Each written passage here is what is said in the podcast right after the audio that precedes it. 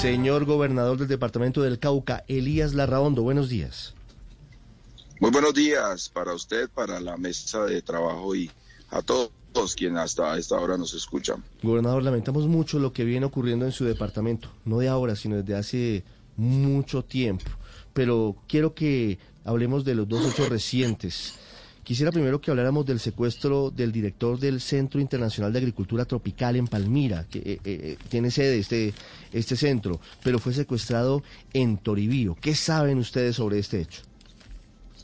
Bueno, precisamente el día de ayer que adelantábamos Consejo de Seguridad presidido por el señor ministro, con la presencia de los altos mandos militares, el general Ateortúa hizo eh, el anuncio de el secuestro de este ciudadano español, director del Centro Internacional de Agricultura Tropical, eh, cuando se desplazaba desde Cali hacia Huila por esas rutas que dan estos sistemas eh, de tecnología.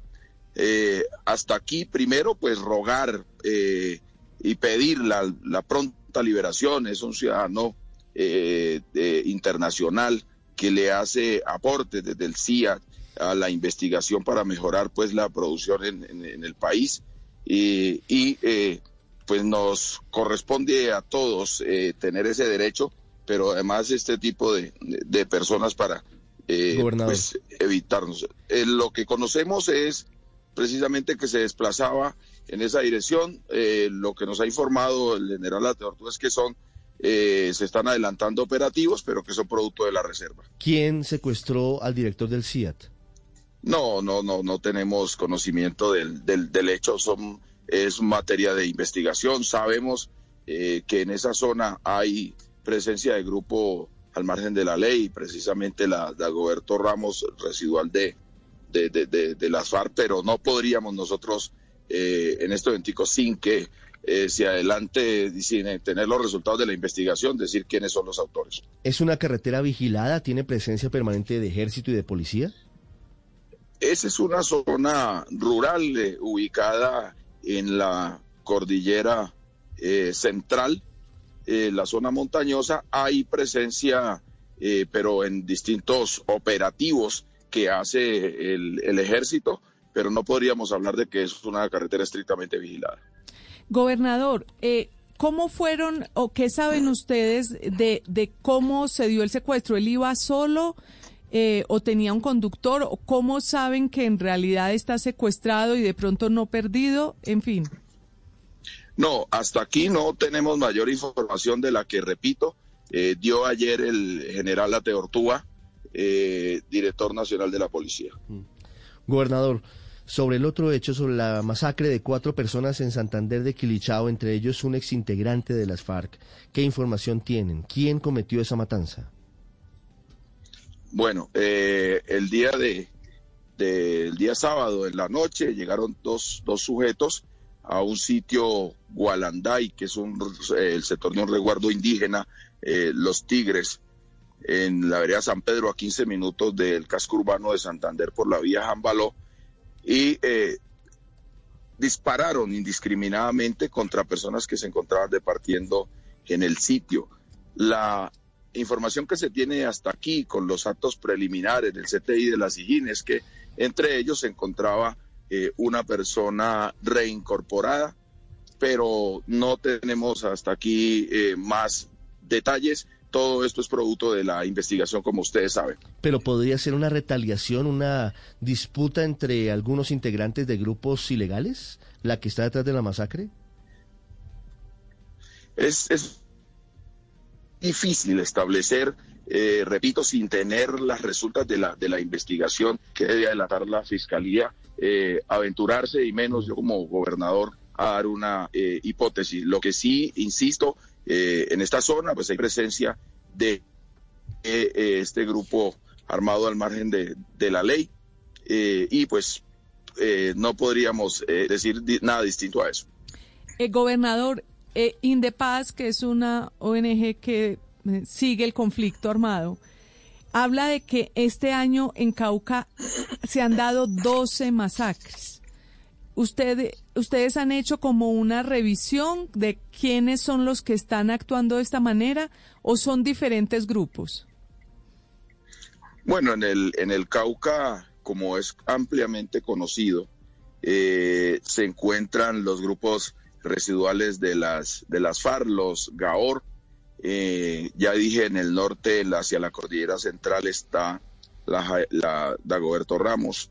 Eh, al mismo norte, en la cordillera occidental, está la Jaime Martínez. Más hacia el sur está la Carlos Patiño y hay eh, un enfrentamiento entre ellos por una disputa territorial con las GAO del ELN, la José María Becerra y la Manuel Vázquez. Entonces, digamos que eh, esos son los, los factores que hoy nos dejan a nosotros enfrentados a, estas masacres, a estas muertes dolorosas de personas en la que caen civiles, campesinos, líderes sociales. Lo que estamos haciendo es esa gran convocatoria. Estamos trabajando un pacto social por el Cauca, en el que entre comunidades y autoridades queremos hacer ese llamado al respeto por la vida. Gobernador, ¿cuántas hectáreas de hoja de coca cultivada hay en el Cauca? Eh, estamos en 17.170 eh, hectáreas en, en, según los, las, los datos del año 2019. 17.170 hectáreas. Eso haciendo sumas y restas, es cerca del 10% del total de hectáreas de cultivos de hoja de coca que hay sembradas en el país y allí puede estar la explicación de lo que está pasando en el Cauca, Paola. Sí, quisiera preguntarle precisamente, gobernador, ¿qué tanto ha aumentado la productividad de esas plantaciones y de esas hectáreas de coca, que podría ser uno de los factores claves también detrás de todo lo que está pasando, gobernador? Bueno, según el, el, el registro eh, hasta el 2013, 2014, eh, había eh, menos de 5 mil hectáreas en, en, el, en, en, el, departamento. Luego se viene un aumento progresivo, eh, de alguna manera ligeramente exponencial entre el 2016, 2015, 2016, 2019, hasta llegar a, al número de tareas que, se registran en eh, el día de hoy. Las 7 de la mañana, 10 minutos, es Elías Larraondo, gobernador del Cauca. Gobernador, gracias. Lamentamos, como siempre, los hechos dolorosos que ocurren en su departamento. Tal vez algo final. ¿Cómo han asumido hoy la situación en Argelia? Es otro punto muy delicado en el sur del Cauca, en donde hemos eh, tenido recientemente varios hechos violentos. Hoy, ¿cómo está la situación en Argelia?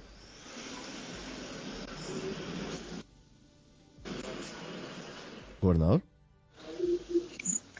Se fue. Aló, aló. No entendí lo, no entendí lo último. Aló. ¿Cómo está la cosa ah, en Argelia? Bueno.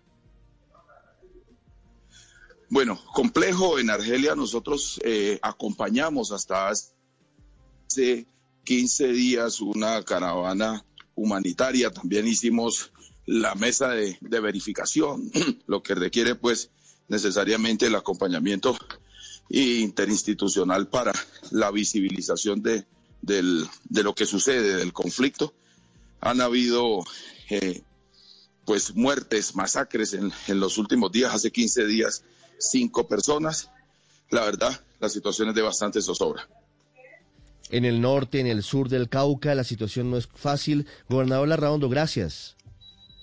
Bueno, a ustedes muchas gracias por permitirnos expresarnos por los micrófonos para seguir haciendo ese llamado de una mirada diferencial eh, con seguridad, pero también con inversión social para este departamento.